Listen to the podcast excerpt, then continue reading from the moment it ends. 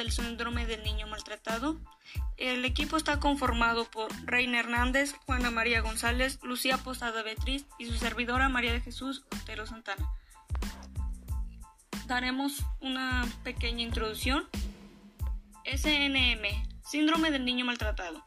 Maltrato infantil de violencia doméstica, proveniente del daño físico, pasando después a un daño psicológico de un adulto a un niño. Agresión física, lesiones desde la más leve incluso mortal. Una frecuencia de 255 niños golpeados. Esto debe sospecharse en todos los casos de todas las fracturas físicas, de cual llega a un grado a ser una triste realidad. Dentro de la entidad pediátrica médico-legal, el médico debe poner el caso a conocimiento a una autoridad legal del hospital. Prestar atención en cambios significativos, conductas fuera de lo común, este trae secuelas de igual manera como dichas lesiones desde leves hasta incluso mortales. Así podría llegar a ser la gravedad dichas secuelas en la vida, de, en la vida del adulto, percutiendo un comportamiento fuera de lo inusual de dicho niño en la vida después. Se busca y se pretende que esto no sea un problema común en la sociedad, mucho menos que llegue a hacerse algo normal dentro de la misma sociedad. Los padres, tutores o cuidadores de los infantes deben de apoyar positivamente, ya que sea en adultos les cuesta creer que cada acto que muestran ante el infante llegue a ser perjudicial. Hay que saber utilizar la disciplina positiva en educación cotidiana. Maestros también deben de apoyar y proteger a los niños, ya que pasan a ser su responsabilidad en el momento cuando los padres de familia los dejan a su responsabilidad en horario escolar. Todo miembro de la comunidad debe tener conocimiento de este problema. Al, al mundo. Lo ven insignificante en general. Debemos exponer crianza positiva en ellos. En este apartado mencionaremos una anécdota personal. Y para seguir, nuestra compañera Lucía Posadas Beatriz nos hablará un poco de los tres fundamentos y factores. Ok, gracias María de Jesús. Así es, compañeros, eh, un tema verdaderamente eh, preocupante eh, y ahora sí que pues ponerle la, la debida atención y sobre todo pues encontrarle una solución porque la verdad este, los que padecen y las tienen ahora sí que más difícil son los, son los pequeños. El síndrome del niño maltratado. Eh, son tres fundamentos eh, elementales y, diría yo este, importantes que son este, que, que, causan eh, esa, esa problemática en los niños son retraso psicomotor y el adulto que es el que genera la agresión hacia él o hacia ella y situaciones del entorno familiar que son factores que desencadenan esa problemática. Las causas del maltrato eh, son las medidas que por lo general los adultos este, pues ahora sí que son muy extremos en sus disciplinas, como ya anteriormente lo mencionó nuestra compañera. Eh, son personas que de niños pues eh, se les genera una, una agresión, una violencia a su persona y por ende fueron creciendo y bueno, ahora que tienen sus pequeños o sus pequeñas generan en ellos este, ese, maltrato. Eh, se dice que en la escuela y la familia se aplican muchas formas de corrección basadas en el maltrato como el gritar, amenazar, avergonzar, exhibir, insultar o ridiculizar. Los adultos abusan y aprovechan esa autoridad para maltratar a los, a los menores por ende ellos sufren a lo largo de su vida. Lo más preocupante es que el maltrato infantil no queda ahí, sino que va de generación en generación y los principales agresores o maltratadores son la mamá, el papá, padrastros, entre otros. Y el abuso y desatención del maltrato que, es generado hacia el infante es físico, psicológico y, este, y sexual. Eh, puede causar un daño en su salud, en su desarrollo y, hasta puede ocasionar este, severos problemas y ahora sí que mayor riesgo en su propia vida. Alrededor del, 100, del 10% perdón, de los padres son psicóticos y muestran una autoestima devaluada. ¿Qué quiere decir esto? Que, que hay papás que son que tienen ese aislamiento social, que son tendientes a, tensiones constantes en su, en su diario habitual y, y tienden a las drogas, tienden al alcohol o a la farmacodependencia. El maltrato físico es más frecuente en los recién nacidos y preescolares de 4 años y el abuso prevalece entre 6 y 8 años que afecta a ambos sexos. Estas consecuencias este, también pueden y ocasionan este, ahora sí que el maltrato del síndrome de sacudida del bebé. Eh, muchas veces se nos hace muy curioso y muy fácil este, agarrar a los niños y, y moverlos y la cabecita del bebé se menea, se mueve y, a nosotros se nos hace gracia, pero no sabemos que a, raíz de esa sacudida, de ese movimiento brusco, se les puede ocasionar un impacto a nivel cefálico. Los ligamentos y músculos del cuello de los bebés son frágiles y no alcanzan aún su completo desarrollo y por ende debemos de tener mucho cuidado y precaución cuando, cuando tengamos a un bebito en nuestros, pues en nuestros brazos, ¿no? Eh, ¿Qué opinan? ¿Qué piensan ustedes, compañeros Gaby, Juan Ramón, eh, Juanis, acerca de que la mayor responsabilidad, si nos damos cuenta, recae en la mamá que debiera de ser la protectora y la cuidadora principal? Hola a todos nuestros escuchas, mi nombre es Alejandra. Ya que estamos hablando sobre el síndrome del niño maltratado, yo les platicaré eh, sobre el diagnóstico este. De este síndrome. Para diagnosticarlo como tal, pues deberán ser dos o más de los siguientes hechos que les platicaré a continuación. Eh, número uno, son fracturas múltiples de diferentes grados de evolución. Estas difícilmente son observables en la clínica en la cual el niño es atendido.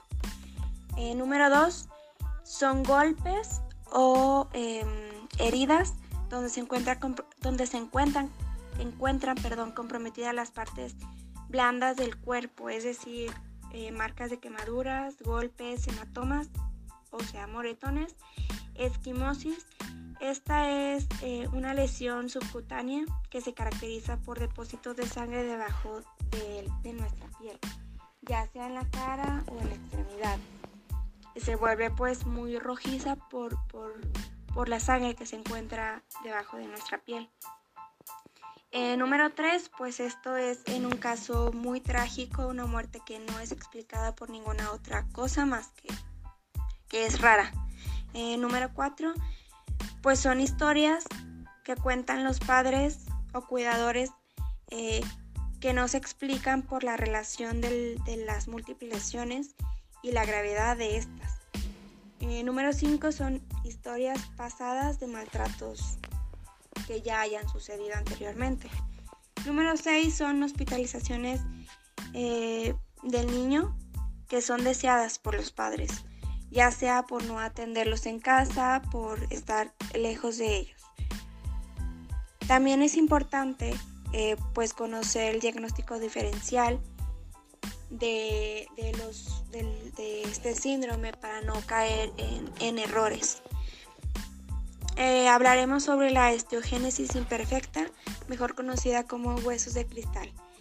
Eh, pues esta es una enfermedad genética en la cual los genes afectan la producción de colágeno en el cuerpo. Y el colágeno pues es una proteína que se encarga de fortalecer los huesos. Y a esto se refiere con los huesos de cristal pues se vuelven eh, demasiado sensibles y sin, sin, sin fuerza. Entonces pues estos niños son muy muy propensos a fracturas muy frecuentes. Eh, pues eh, otra sería, otro diagnóstico diferencial sería fracturas casuales. Pues esto es cuando existe concordancia entre la historia que cuentan los padres o cuidadores y el suceso eh, que llevó a tal, a tal golpe, a tal fractura o a tal herida. Otra sería el raquitismo y, es, y escombuto. Esto es la falta de vitamina D, calcio y fósforo. Esto lleva a la debilitación de los huesos. Igualmente, pues la persona, el niño, es muy frecuente eh, a fracturas eh, o heridas que, que involucren a, los huesos, ¿verdad? Y pues una vez eh, confirmado nuestro diagnóstico y tomado las medidas terapéuticas, pues la labor de, nosotros como especialistas, ya sea el psicólogo, ya sea el médico que, que, que, pues em, eh, sepa sobre estas, estas heridas, estas fracturas, pues es advertir a las autoridades, em, puesto que nuestra labor solamente es no juzgar, sino atender en lo que nos compete eh, en la salud mental, ¿verdad? Ya sea del niño o de los padres. Recordemos que existe una patología en los papás en la cual los afecta y eh, pues estas condiciones que los llevan a, golpear a sus hijos por tal patología pues son duras y tristes, al igual que las condiciones por las que el niño está, está pasando y, y está sufriendo, ¿verdad? Es importante pues que atendamos la enfermedad y le demos mucha prioridad a la salud mental.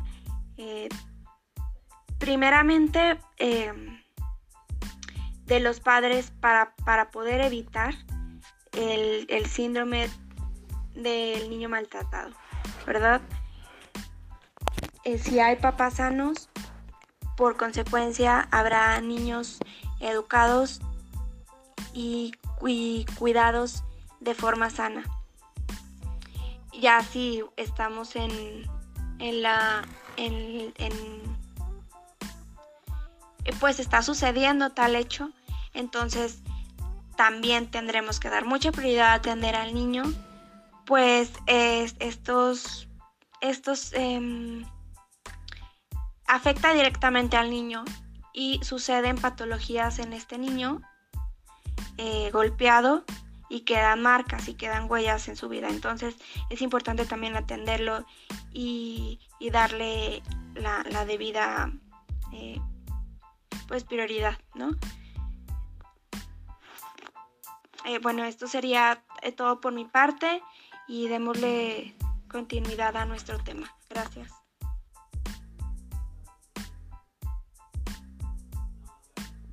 Hola, mi nombre es Reina y les estaré hablando más acerca del tema. Primero que nada, el maltrato infantil no consiste solo en las agresiones y abusos físicos. También tiene graves consecuencias psicológicas para el desarrollo de los niños. Es por ello que debemos aprender a reconocer las señales de maltrato y alertar de este problema. Los niños no tienen las herramientas suficientes para reconocer o defenderse del maltrato, ya sea por bullying en, la escuela en la familia o otros servicios sociales. Además, su situación de vulnerabilidad los hace propensos a desarrollar problemas en el desarrollo de su personalidad, además de las lesiones físicas, por lo que se debe de intervenir lo antes posible. Ahora, veamos sobre el comportamiento de un niño maltratado que puede presentar los siguientes síntomas. 1 Cansancio o apatía permanente. 2. Cambio significativo en la conducta escolar sin motivo aparente. 3. Conductas agresivas o rabietas severas y persistentes. 4. Relaciones hostiles y distantes.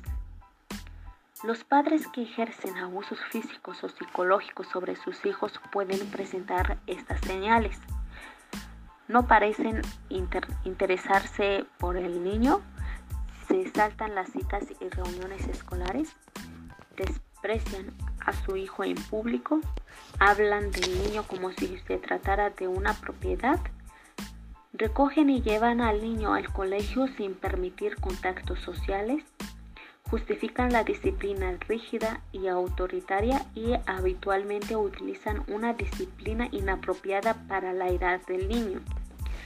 No todas estas señales son indicativos del maltrato infantil, pero es, es muy importante percibirlas teniendo en cuenta que una conducta muy habitual consiste en negar el maltrato con todo tipo de excusas y rechazar cualquier posible ayuda en lugar de reconocer sus dificultades. Los síntomas de salud mental que se puede presentar en el niño maltratado son los siguientes. Trastornos alimenticios, trastornos de personalidad, trastorno de comportamiento, depresión, trastornos de ansiedad, trastorno de estrés postraumático, alteraciones del sueño y trastornos de vinculación. Hola a todos nuestros escuchas, mi nombre es Alejandra. Ya que estamos hablando sobre el síndrome del niño maltratado. Hola, mi nombre es Reina. Hola, mi nombre es Reina. Hola, buenos días compañeros. Mi nombre es Gabriela Estrada y por lo que se pudieron dar cuenta, nuestro tema es sobre el síndrome del niño maltratado. Uno de los factores de riesgo que pueden provocar a lo mejor situaciones de malos tratos infantiles, que algunos pueden ser por negligencia u omisiones, y algunos directamente porque los padres pueden caer en alguna situación de alguna enfermedad, como por ejemplo el alcoholismo o la drogadicción, por peleas conyugales o como un síndrome de alienación parental, donde los padres pelean por la custodia de los menores muchas situaciones en donde desafortunadamente el infante es quien va cargando con todo esto y se ven afectados. También los roles de familia pueden ser un factor que influye en estas situaciones, en donde ambos padres tienen que salir a trabajar y aún así pues no se alcanza para los recursos suficientes o adecuados. Las madres solteras, solas en la crianza de sus hijos, todo esto es lo que puede influir. Algunos de los indicadores físicos con los que se puede distinguir este síndrome pueden ser indicadores físicos, sexuales, de abandono, psicológicos y emocionales. Todos pueden llegar a ser complicados, pero hay que saber identificarlos. Ya mi compañera Alejandra nos mencionó algunos de los signos físicos. Este, este maltrato también mm, se puede dar de generación en generación niños que se encuentran en un ambiente de maltrato. Lo toman mm, como algo cotidiano. No se dan cuenta ni los niños ni los padres de familia. Solamente perciben ese estilo de vida. De ser, pues sí, ya lo toman como si fuera algo normal de su día a día. Y entonces esas son conductas que se van proyectando en su personalidad, en su forma de ser, sus creencias y sus valores. Como les mencionaba, el niño lo va percibiendo, mismo las va repitiendo de igual manera como las va percibiendo, hasta que algún día pues se da cuenta de que no todos los ambientes son, son iguales, que no en todas las familias ocurre lo mismo o se maneja así. Porque pues uno pensaría en todas las familias se vive como yo vivo, pasan lo que yo paso, ¿no? Por ejemplo, con gritos, maltratos, violencia, etc. Y puede llegar un, llegar un momento en el que se den cuenta que no necesariamente debe ser así y pueden llegar a cambiar o puedes modificar algunas conductas. Pero ya cuando se está consciente de que no debe ser así, ya cuando tenga pues una toma de decisiones, porque cuando son niños solo perciben Bien se dice que un niño aprende más de lo que ve que de lo que se dice. Y pues ellos van aprendiendo lo que ven conforme los van criando o cómo van influyendo las conductas de padre y madre cuando los dos están presentes. Si no, pues el tutor o la persona con la que se encuentra a cargo. Muy buenos días a todos, a todas. Espero que se encuentren muy bien. Eh, bueno, como ya se dieron cuenta, el tema, el tema del día de hoy es el síndrome del niño maltratado. Como también ya pudieron haber escuchado eh, las, algunas aportaciones de mis compañeras, muy buenas aportaciones por cierto. En este caso las aportaciones fueron de mi compañera Lucía, de mi compañera Reina y de mi compañera Gabriela. A continuación voy a proceder a dar una aportación. Eh, primero que nada, bueno, voy a empezar dando una definición propia acerca del síndrome del niño maltratado. Entonces empezaré por comentar que el síndrome del niño maltratado es el abuso y o la desatención, que incluye todos los tipos de maltrato que puedan causar algún daño a la salud, al, desarrollo o poner en peligro la vida del pequeño. En México, el primer informe del llamado síndrome del niño golpeado o maltratado fue descubierto por los servicios de urgencias y medicina del Hospital de Pediatría y fue puesto en sesión clínica en julio de 1966. Este síndrome del niño maltratado tiene una psicopatología familiar. ¿Qué es esto? Bueno, esto hace que el niño se vuelva víctima dentro de su familia en una época de vida eh, cuando se encuentra más desprotegido, cuando está más indefenso. Entonces también tenemos que algunos tipos de maltrato, pues bueno, son el abuso sexual, la negligencia o abandono, la explotación económica, algo que se está viendo este, muy contemporáneamente, ¿no? A quien no le ha tocado ir por carretera, ir en algún semáforo, cuando se ponen en rojo y ver algunos, algunos niños que, pues bueno, se ponen a hacer malabares, están vendiendo chicles, están vendiendo eh, congelados, o simple y sencillamente llegan y te piden dinero, ¿no? No sabemos realmente con qué fin lo hagan, eh, dónde voy a aparecer dinero, pero pues a fin de cuentas ellos realizan esta actividad. También tenemos el maltrato físico y también tenemos lo que es el maltrato psicológico. Eh, precisamente estaba viendo el día de hoy un video acerca del tema, un video que se grabó hace un año y nos menciona una cifra a la cual yo considero alarmante. Eh, bueno, para empezar, eh, este video nos menciona que en 7 de cada 10 niños que hay en México sufren algún tipo de violencia. Y vaya, esa cifra es alarmante porque nos ubica, o bueno, mejor dicho, ubica al país en lo más alto del ranking mundial en cuestión de maltrato infantil. Esto de acuerdo con la Organización para la Cooperación y el Desarrollo Económico OCDE. Entonces, estamos hablando que el 70% de los niños en México está sometido a un proceso de violencia eh, como castigo físico o, algo humillante o algunas otras formas como puede ser el abuso sexual o la omisión de, de las atenciones en cuidados. Ojo, aquí también hay algo que me gustaría resaltar y es que no todo el maltrato físico, o perdón, es que no todo el maltrato infantil tiene que ser necesariamente físico. Incluso a veces es hasta indirecto, ¿no?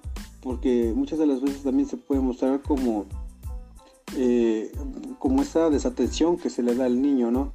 Como esta, como el no prestarle atención, como el, no darle un lugar de pertenencia. Entonces, pues esto lógicamente va a crear una, una afectación en el niño. También este video nos muestra, o nos dice, que en México hay 38.3 millones de menores en lo que sería pues un menor por cada tres habitantes, de los cuales de estos 38.3 millones, 2 millones 31 mil 216 han sido víctimas del maltrato infantil o han padecido este síndrome del niño maltratado. Eh, como ya lo mencionaron mis compañeras, desgraciadamente el síndrome del, del niño maltratado pues es algo que es muy repetitivo, ¿no? Desgraciadamente las personas que crecen con este síndrome eh, tienden a incrementar su agresividad o tienden a ser muy independientes. Entonces, algo que yo recomendaría para tratar de disminuir esta cifra, pues es que haya una muy buena comunicación entre padres e hijos. Como ya lo dije, pues la psicopatología de este síndrome es familiar. Entonces, yo recomendaría que hubiera una comunicación muy amplia, muy abierta, muy sincera con los hijos y hacerles entender que a veces los padres también pueden tener un momento de estrés, de enojo, más sin embargo, no todo, no, no, no, toda, no todo castigo, porque también hay que saber diferenciar entre el maltrato y el castigo, este, tiene que ser de esta manera, tiene que ser físico, psicológico o sexual, inclusive tampoco moral. Entonces, bueno, esa es mi aportación, espero haya servido de algo. Buenas noches. A continuación seguirán mis otras dos compañeras, ya se presentarán y también darán sus aportaciones. Gracias. Hola, buen día, ¿cómo están? Mi nombre es Juana María González. Les voy a compartir una anécdota personal o experiencia que me pasó hace unos días, la cual la verdad me dejó muy impactada se trata sobre el maltrato a dos niños. En días pasados, para ser exactos, el 11 de noviembre apareció en noticias locales y nacionales un fuerte encabezado, el cual decía, rescatan a menores de maltrato y desnutrición severa en San Luis Potosí, en la colonia María Cecilia. La verdad, esa noticia fue realmente impactante, pero más fuerte fue ver las imágenes de los niños.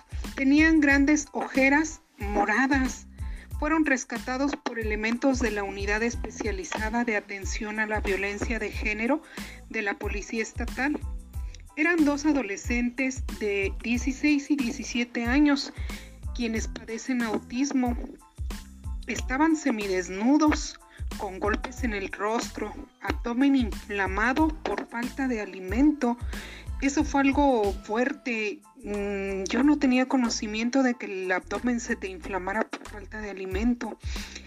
Eh, decía en las noticias que parecían niños de 8 y 9 años por su complexión y peso, a pesar de que, como ya les mencioné, eran adolescentes de 16 y 17 años. Imagínense el, el parecer de 8 y 9 años debido al escaso peso con el que contaban eh, aparte tenían un alto grado de desnutrición y los vecinos comentaron por ahí que por las noches se escuchaban gritos desgarradores de los jóvenes, los cuales este, eran impactantes. Al enterarme de esta noticia, mm, y, bueno, me enteré de esta noticia y aparte por mis condiciones laborales, eh, fue vi a los adolescentes personalmente. Realmente es muy fuerte el ver personas así, el enterarte. A veces lo escuchas nada más en las noticias, piensas que son hechos aislados, pero lamentablemente no. Hay muchísima, muchísimo maltrato infantil. Es, es horrible ver o darte cuenta cómo es posible que haya gente haya personas, madres, padres, que maltraten de esa manera a sus hijos. No es posible. Eh, debido a eso, chequé en internet también. Realmente es alarmante el ver las cifras de niños maltratados, incluso bebés que que no tienen cómo defenderse, mm, la verdad ni los niños, porque es muy superior la fuerza de un hombre, de una mujer adulta, a las fuerzas de unos niños. Esa, ese hecho, la verdad, me resultó muy impactante. Fue desesperante, impotencia, ver cómo los niños pueden ser tan maltratados.